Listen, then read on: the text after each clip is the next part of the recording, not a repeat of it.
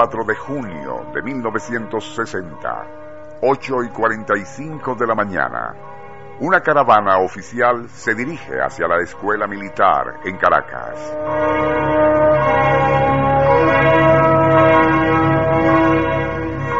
En uno de los lujosos Cadillacs negros viaja el para entonces presidente de la República, Rómulo Betancourt, y a su lado el ministro de la Defensa, general Josué López Enríquez y su señora. Maneja el vehículo presidencial Asael Valero y junto a este el edecán del presidente, coronel Ramón Armas Pérez.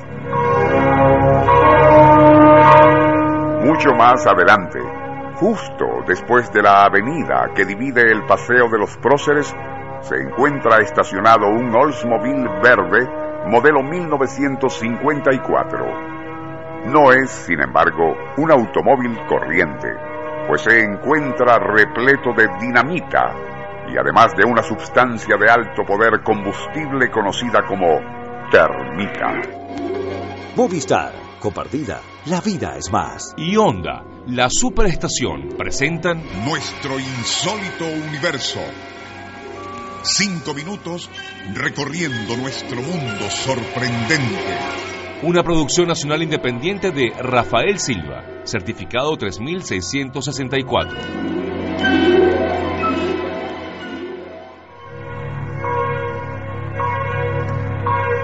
Mientras la caravana oficial enfila hacia los próceres, ya son casi las nueve y quince de la mañana, y en un montículo cercano a la vía que conduce hacia el valle, un hombre con prismáticos observa atento a los vehículos oficiales.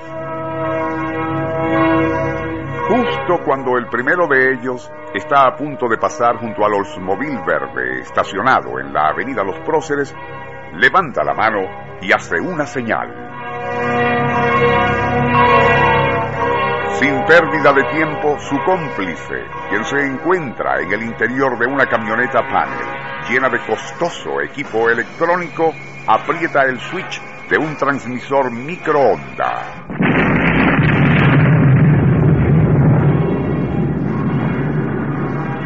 Instantáneamente, el Oldsmobile verde se desintegra con un tremendo estallido.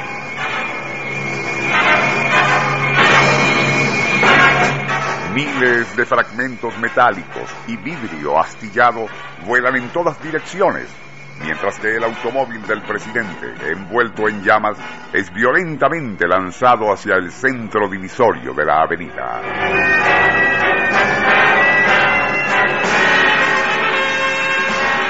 Al ver los resultados de su máquina infernal, los conspiradores se retiran velozmente. Están seguros de haber asesinado a Rómulo Betancourt.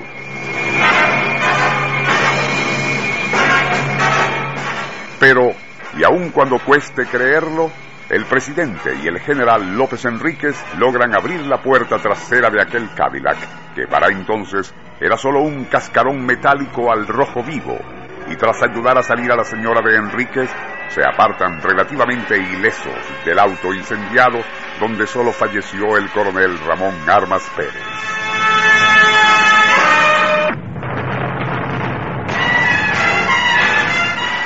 ¿Quién o quiénes habían intentado matar al presidente Betancourt? Luis Cabreras y Fontes, uno de los conspiradores y quien había activado la carga explosiva, confesaría posteriormente que el cerebro tras aquel atentado había sido el coronel John Aves García, dominicano y jefe de la policía secreta del dictador Rafael Leonidas Trujillo, enemigo acérrimo de Betancourt. El plan, cuidadosamente estructurado en la capital de la República Dominicana por órdenes de Trujillo, tuvo su culminación aquel trágico 24 de junio. Pero, ¿y cómo pudo sobrevivir el presidente venezolano de una tremenda explosión con TNT y termita que calcinó su auto y mató a tres personas?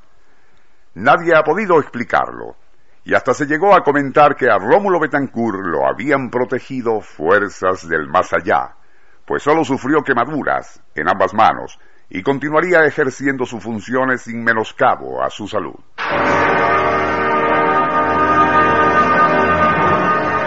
Justamente un año más tarde, y también en el mes de junio, pero de 1961, Rafael Leonidas Trujillo, el temible dictador dominicano, caería víctima de un atentado.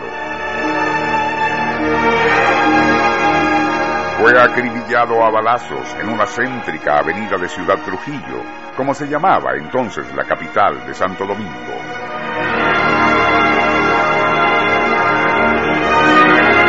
Fallecería de la misma forma por asesinato y como él había deseado que muriese el presidente de Venezuela.